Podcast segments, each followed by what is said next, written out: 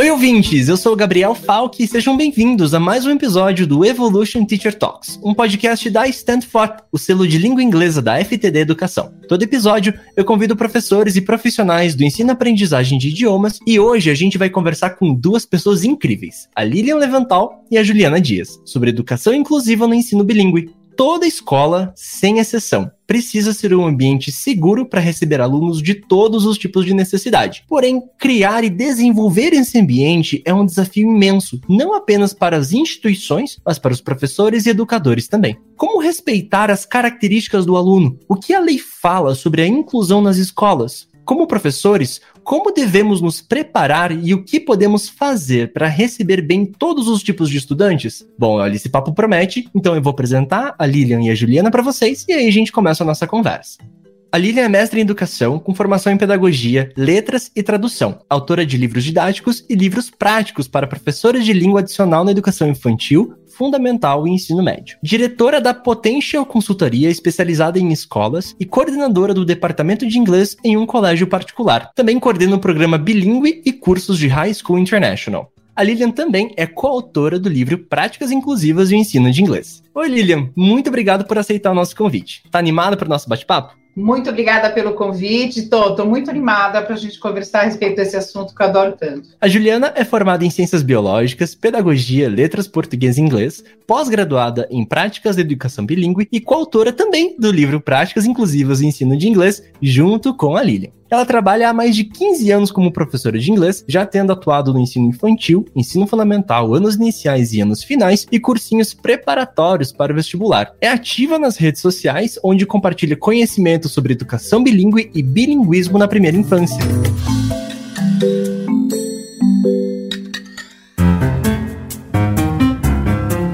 Ju, super bem-vinda ao Evolution Teacher Talks. Como é que você tá? Obrigada, Gabriel. Tô super bem, tô muito animada também pro nosso bate-papo de hoje. E, gente, o título do episódio já carrega uma palavra muito importante, que a gente vai usar até o final aqui desse cast, que é inclusão. Eu sempre gosto de começar com o pé direito esses episódios, então eu queria perguntar para vocês, como vocês costumam definir a palavra inclusão? Eu gosto muito de falar na inclusão como um direito. A gente precisa primeiro entender que a inclusão ela está dentro da escola como um direito dos estudantes. E além disso, eu acho que a gente tem esse cenário todo, né, de práticas inclusivas, a inclusão, essas palavras estão sempre aí permeando. Eu acho que é mais fácil a gente entender o que não é inclusão. Que não é inclusão para a gente é quando a gente acaba gerando a exclusão. Então, os próprios professores, né, através de atividades completamente diferentes, desconectadas do conteúdo que está sendo abordado aí com os outros alunos, ou então através de práticas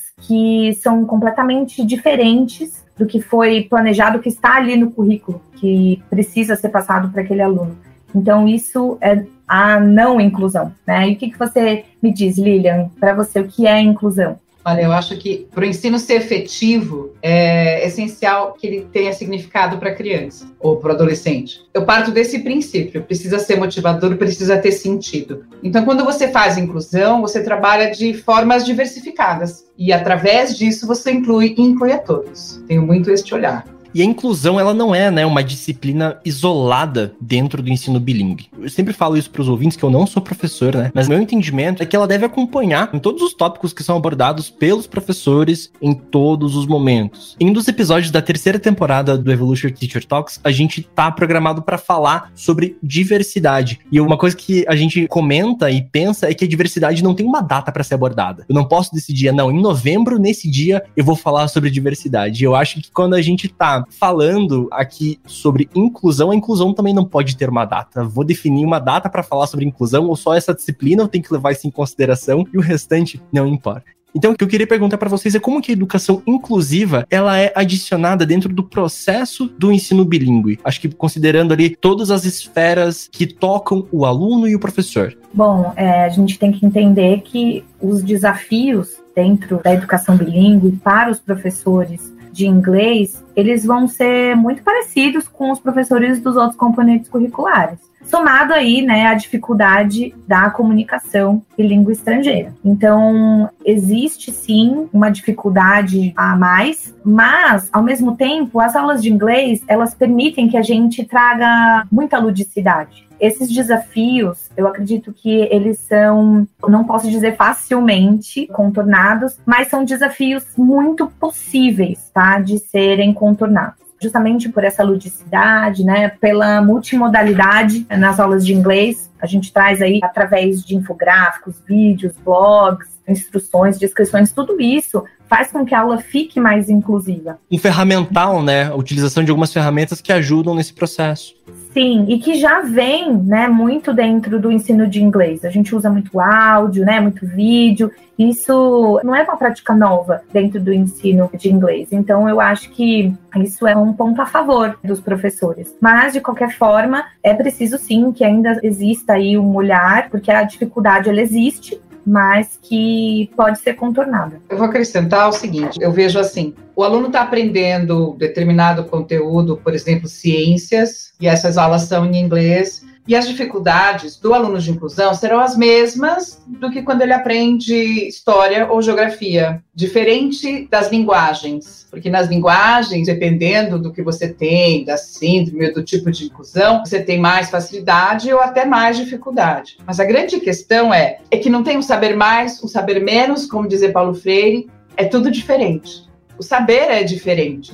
Então, o professor precisa pensar nas estratégias e alternativas e maneiras diferentes de alcançar esse aluno em todas as áreas do conhecimento. Uhum. Então é todo dia e é o tempo todo. Uma curiosidade que eu sempre tenho é como que esse assunto hoje ele é abordado, discutido e trazido à tona entre os profissionais. Porque a evolução é muito clara quando a gente pensa em, por exemplo, representatividade e a gente olha há 15, 20 anos atrás, quando o Falk aqui fez aula no cursinho de inglês e ele só encontrava exemplos iguais a ele. Branco, hétero, loiro, loiro, né? Que tinha ali uma ascendência europeia e, e, todos os exemplos eram parecidos com o Gabriel. E a gente vê que esse processo de inclusão e de diversidade estão cada vez mais ganhando evidência e a devida evidência e precisam ganhar. Então, vocês que são profissionais já por muitos anos, como que vocês enxergam essa evolução da discussão da inclusão dentro do ensino bilíngue? Eu queria colocar o seguinte: nós temos ainda 3% da população do país que fala inglês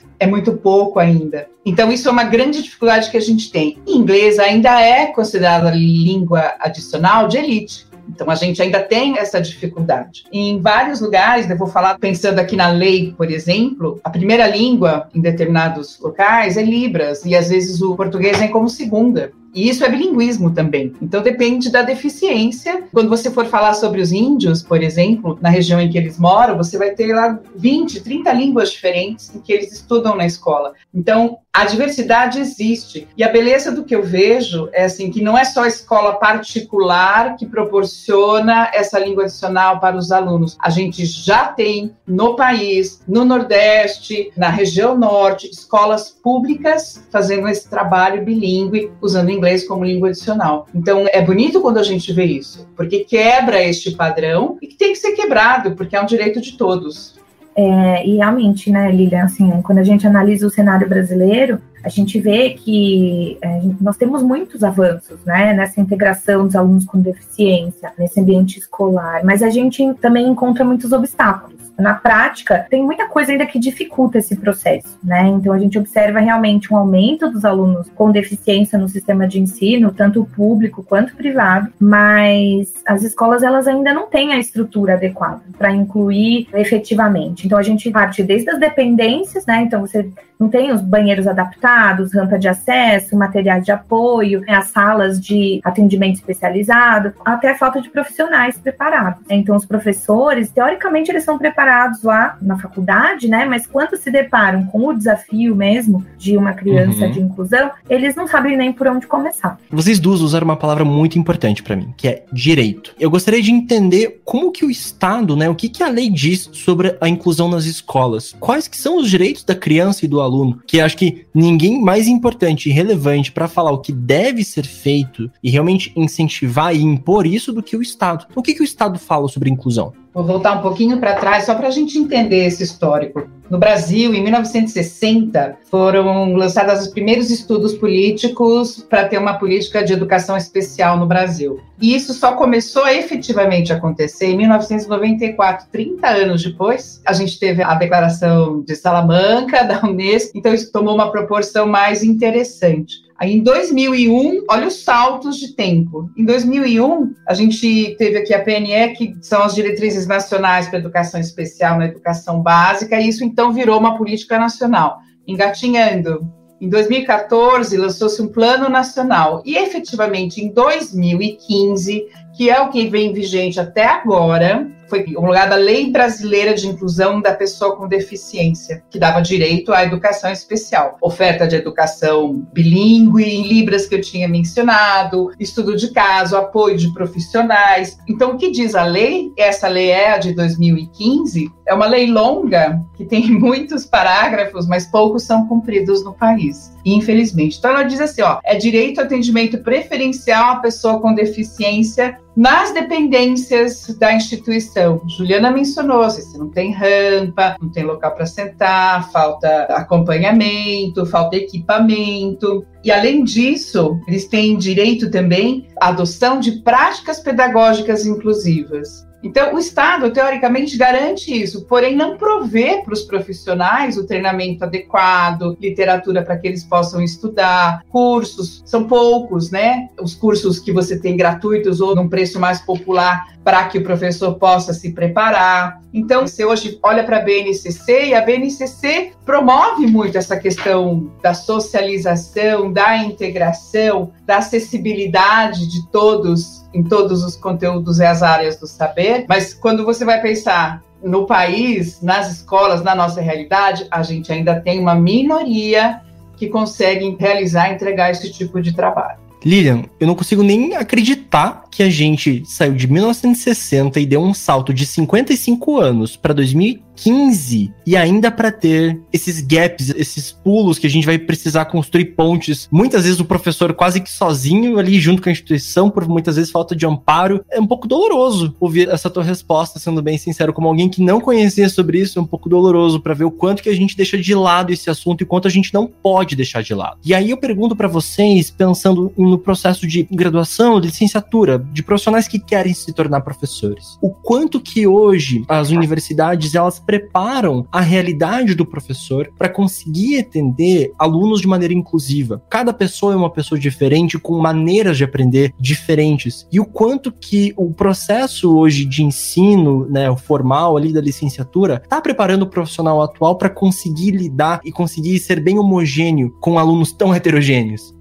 eu acho que tem uma parte prática no curso de licenciatura, que é quando o aluno faz o estágio. Então, ele faz o estágio lá na educação infantil, ele faz no fundamental. Nesta prática, não tem como, ele vai esbarrar em casos de inclusão. Então, ele vai tomar contato e observar como é que aquela instituição lida com a situação. E daí surge um pensamento crítico que essa nossa nova geração traz. Então, isso nos dá uma luz ali no túnel. Ah, isso aqui está certo, isso aqui está errado, aqui não faz nada, e leva essa discussão de volta para a sala de aula e trabalha isso. Então, acho que isso abre, amplia um pouco as chances da gente ter melhoras em geral. Porém, eu ainda acho que o conteúdo curricular da parte de inclusão ainda é muito pequeno, é pouco explorado. O professor acaba tendo que buscar isso numa pós-graduação. E aí eu vejo, pelo que eu conheço, do que eu pesquiso, a gente encontra na maioria cursos particulares, né? Dificilmente você vai ter coisas gratuitas. Até existe. Senac dá um curso livre aberto, Fundação Bradesco também tem alguma coisinha, mas o resto normalmente é pago parece que o ideal é se a gente conseguisse ao máximo trazer para grade normal, né? Para que todo mundo tivesse acesso e não tivesse que, de uma forma particular, ir lá e buscar esse tipo de conteúdo que é essencial. Ele é essencial. É, e assim, é, existe sim, então, essa formação dentro dos cursos, mas como a Lilian falou, é uma parte pequena, embora tenha a prática, é na prática que o professor vai procurar se aprofundar nisso daí. Por quê? Você tem muita teoria, mas quando você se vê no papel quando você conhece o aluno que precisa de você ali, aí sim você vai procurar focada naquela especificidade. Então, tem muitas formações particulares por aí, mas eu entendo que o professor, embora ele vá buscar por si só essa formação e tudo mais, ele precisa do apoio da instituição onde ele está. E porque assim, o, o, aluno de inclusão, ele não é um aluno do professor de inglês. Ele é um aluno da escola, então a inclusão ela é de todos, é de toda a comunidade, desde a moça que está ali fazendo a faxina, de quem está ali servindo o alimento na cantina, como dos próprios professores que estão ali mais próximos dos alunos. Então, eu acredito que as reuniões pedagógicas têm que ter momentos ali focados para essa troca de prática entre os professores. Isso é muito especial e muito importante, porque esses são os profissionais que estão ali lidando com as crianças, que estão conhecendo no dia a dia, ouvindo as dores daquela criança e as dificuldades a troca entre os professores ela é importante não só entre a equipe de inglês, que é o que a gente traz hoje, mas também entre os diferentes componentes curriculares. Quais são as práticas, quais são as técnicas, né, que os outros estão utilizando e que está funcionando. Então, isso é muito rico. E especial também, eu acho que a gente tem que focar na valorização desse professor que está se esforçando ali, que está se interessando, buscando fora, lendo, ouvindo podcasts, que está ali vendo webinars sobre isso, lives no Instagram. Então, assim, esse professor está fazendo o possível ali, adaptando suas atividades, porque entende que uhum. aquela criança precisa estar ali e precisa aprender. Ele está tentando buscar formas de dar acesso, né? E um acesso muito balizado e muito justo para todo mundo, né? Dando esse direito. Eu acredito que um dos grandes desafios no papel do professor, além de como você muito bem falou, Ju, a teoria vai falar uma coisa, mas a prática vai te colocar em situações que é impossível você conseguir descrever tudo num livro. Então a prática é muito importante para o profissional, para o professor. E uma questão prática que eu, como aluno, nunca gostei é a parte da avaliação. Então eu queria falar com vocês sobre a parte da avaliação e entender sobre aí os principais desafios, ou principalmente como que um professor ele deve tratar o processo de avaliação de um aluno considerando a inclusão, porque a gente falou, né, os alunos, as pessoas têm maneiras diferentes de aprender. Então, como que eu coloco uma mesma avaliação e consigo ser justo com todo mundo, considerando esse processo? Como fazer justiça através de uma nota, considerando esse processo de inclusão? Como que vocês enxergam tudo isso? Eu acho tão interessante que esse é um dos meus assuntos favoritos quando a gente fala de inclusão, porque você tem todo um trabalho processual, mas nosso sistema demanda um trabalho pontual de pontuação mesmo. O mais importante de tudo é o olhar que você tem para esse aluno, de acordo com as necessidades específicas dele, é que você vai fazer adaptações durante o curso. Adaptação pode ser de conteúdo, ela pode ser de formato, pode ser de visual, depende, tem tantas possibilidades. E aí, na hora de você fazer, então, uma avaliativa, você também vai fazer adaptações se você está trabalhando o mesmo conteúdo, e vamos supor, você tem lá uma leitura de ciências e quer que o aluno leia o texto, interprete e responda as perguntas. Este aluno de inclusão, ele tem mais dificuldade, por exemplo, de produção, mas ele tem facilidade para identificação. Então, você vai pela estratégia de identificação para acessar esse conhecimento e entender se ele está adquirindo ou não. Você quebra parágrafo. Então, ao invés de dar o texto ali de 30 linhas,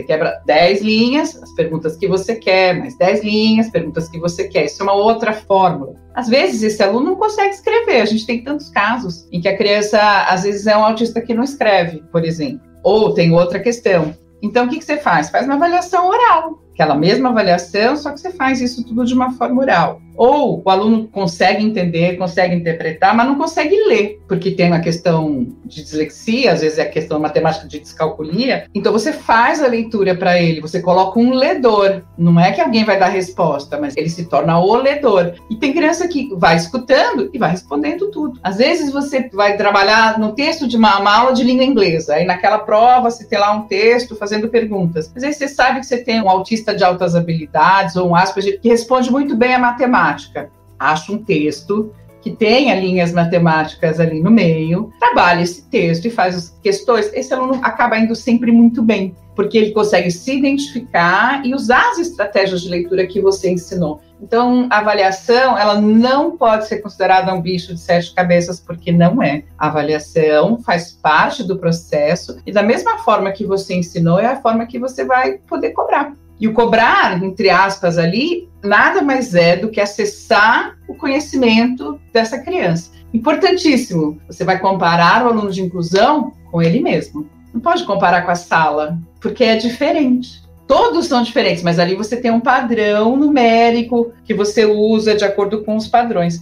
Mas o aluno de inclusão, a gente compara com ele mesmo. E uma coisa que eu sempre me pergunto é sobre o relacionamento do professor, não só com a instituição, mas com os pais. Porque o pai vai conversar com a escola, fala: olha, o meu filho, ele precisa de uma forma de inclusão dentro da sala de aula. O pai também tem expectativa de que o aluno consiga aprender. Ele, nenhum pai gostaria de ver o tanto o seu filho quanto o filho de qualquer outra pessoa, não só no relacionamento, naquela sociedade entre os colegas, e também só que não conseguindo absorver aquele conteúdo. Como que funciona a comunicação do papel do professor em dar esse feedback, conversar com os pais, conversar com a instituição e quem sabe criar até ali um processo de expectativa. Como que é essa comunicação? Papel do professor e do com os pais.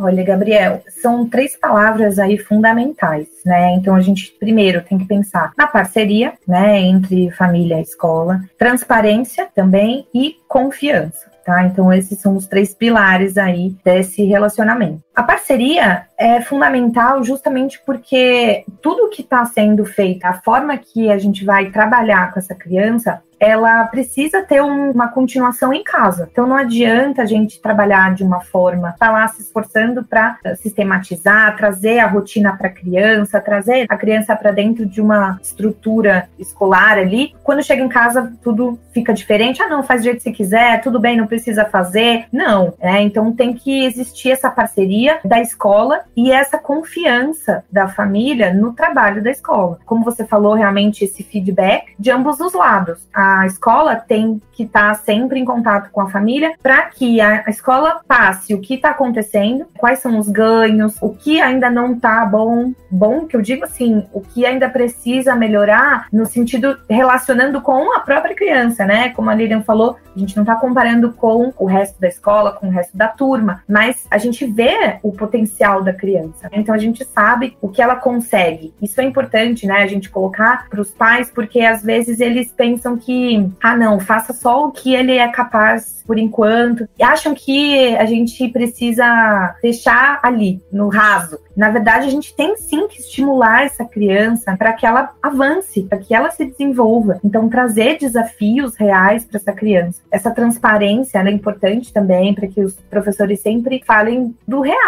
né? O que está acontecendo na realidade, quais são as reais dificuldades, o que os pais podem fazer em casa para ajudar nessa conversa com o aluno. E o principal também é o registro da parte do professor para você ter como mostrar esse desempenho, esse desenvolvimento do aluno. Então, sempre registrar quais foram as estratégias que você utilizou que deram certo, registrar conversas que vocês tiveram. Olha, ele me contou que naquele dia ele não estava bem, ele não quis fazer a atividade por tal e tal motivo. Então, é muito importante que exista sim esse registro para uma conversa com os pais. A gente já faz isso normalmente com os outros alunos, né, Lilian? Então, esse report que a gente entrega para os pais aí, com os menores, à medida que eles vão crescendo, essa entrega, essa troca com os pais, ela diminui um pouco, se foca mais aí para reunião de pais e tudo, mas é importante manter esse registro. Existem documentos dentro da escola que são direcionados para isso, mas o próprio professor pode ter o seu próprio registro também.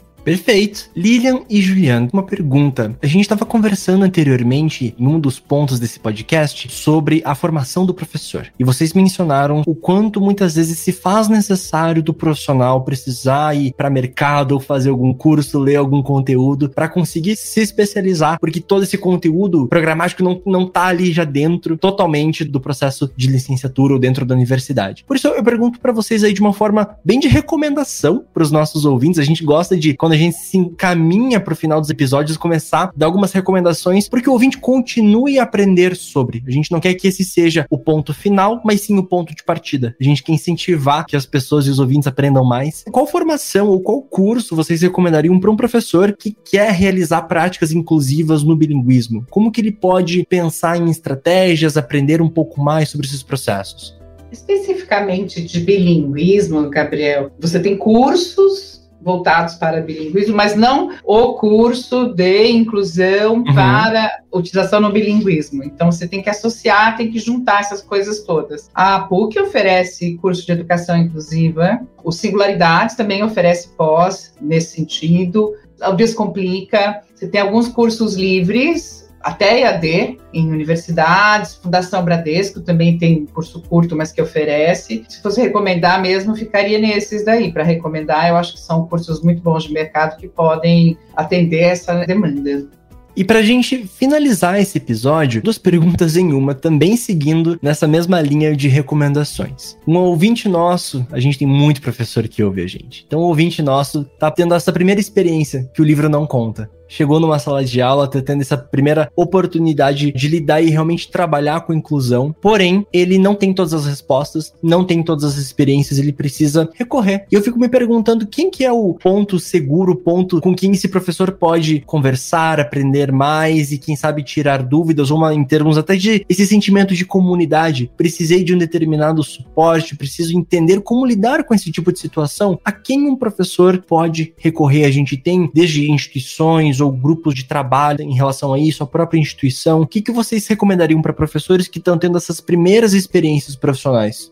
Não existe tanta coisa, mas tem um grupo no Facebook que é da Instituto Inclusão Brasil. Vou dar referência aí para vocês mencionarem para os ouvintes é um grupo de educação inclusiva que compartilha materiais gratuitos. É bem legal, o pessoal dá bastante suporte. Esse é um em português. Vou deixar umas dicas depois para vocês também passarem aí de outros lugares fora do Brasil que uhum. podem contribuir nesse sentido. E aí encaixa bem dentro do bilinguismo. Você Perfeito. vai pegar coisas específicas. Poxa, e tem a gente. A gente fica aí sempre à disposição para trocar ideia, para conversar, para responder, tirar dúvidas. E tem a Ju, então, a gente tem o livro, primeiramente, assim, eu acho que é um ótimo começo, que é Práticas Inclusivas e o Ensino de Inglês, né? Então, ele vem como um guia mesmo para professores de língua estrangeira, educação bilíngue. Ele não tem fórmulas prontas, ele tem alguns cases, sim. Nosso objetivo é justamente fazer o professor pensar esse começo, como é que eu posso começar, o que eu preciso, quais são as ferramentas aí que eu tenho em mãos. E nós também temos aí um, um baby Instagram, né, Lilian, que é o inglês inclusivo. A ideia, na verdade, é compartilhar justamente essas práticas entre os professores, mas a gente sabe, né, que o Instagram é bem complicado na, na parte da divulgação, mas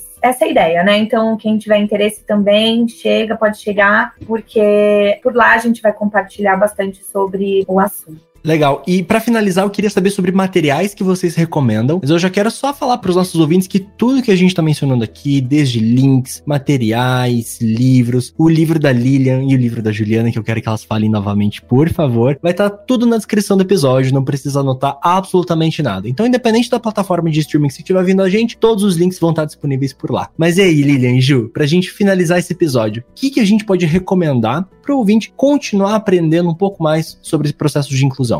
A futurelearn.com tem vários cursos gratuitos e um blog muito bom e está sempre compartilhando informação. Então, esse é um dos que eu recomendo. Tem um outro que é classcentral.com para Learning Disabilities. Também tem cursos gratuitos e bastante informação. Acho que esse também vale muito a pena. E depois tem alguns mais específicos, né? Então você vai encontrar um de dislexia, especificamente, que tem na Inglaterra. No Brasil, Emílio Figueira, eu acho que é um grande autor de inclusão por experiência própria e todos os artigos que ele publica. Então, ele tem um site que dá para acessar, também tem bastante informação como eu, eu gosto muito das redes sociais, né? Eu acho que hoje a gente tem muitos profissionais aí compartilhando muita coisa gratuitamente, mas eu acho que você precisa realmente ver aquele que você se identifica mais, o que você precisa ler no momento. Então, não adianta você sair lendo sobre absolutamente tudo, sobre todas as deficiências. foca no que você precisa,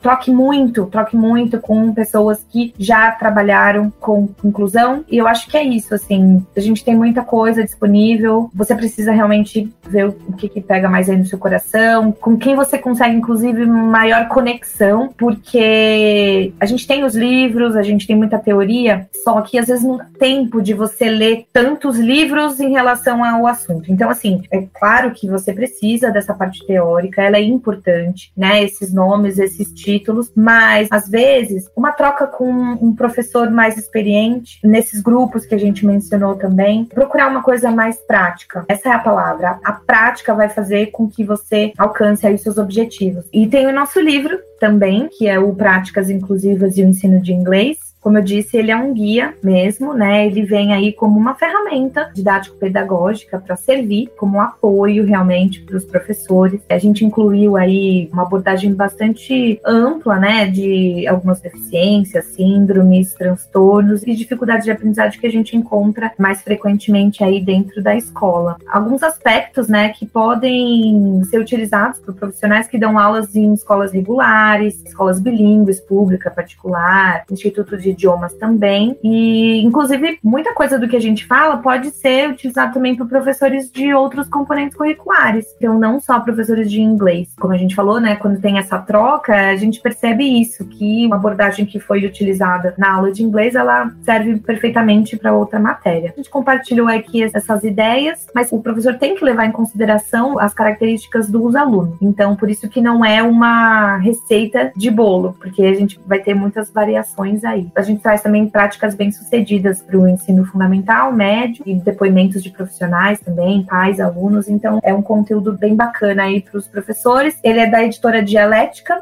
então pode ser adquirido no site deles também. E acho que vamos divulgar também o link para. Vai estar tá na descrição.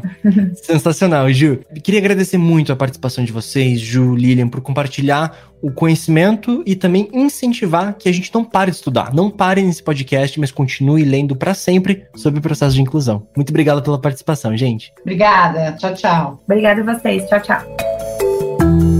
Se você gostou desse episódio, segue a gente lá no Spotify, Apple Podcasts ou na sua plataforma de streaming preferida. Afinal de contas, o Evolution Teacher Talks está disponível em todas elas e a gente tem episódios novos a cada duas semanas. Eu quero te convidar também para seguir a gente lá no Instagram, através da FTD Educação e conhecer os conteúdos extras no site conteúdoaberto.ftd.com.br. E não esquece também de compartilhar esse episódio com colegas de trabalho, família e amigos e conhecerem o projeto da FTD Educação. Eu te encontro no próximo episódio e até a próxima, pessoal.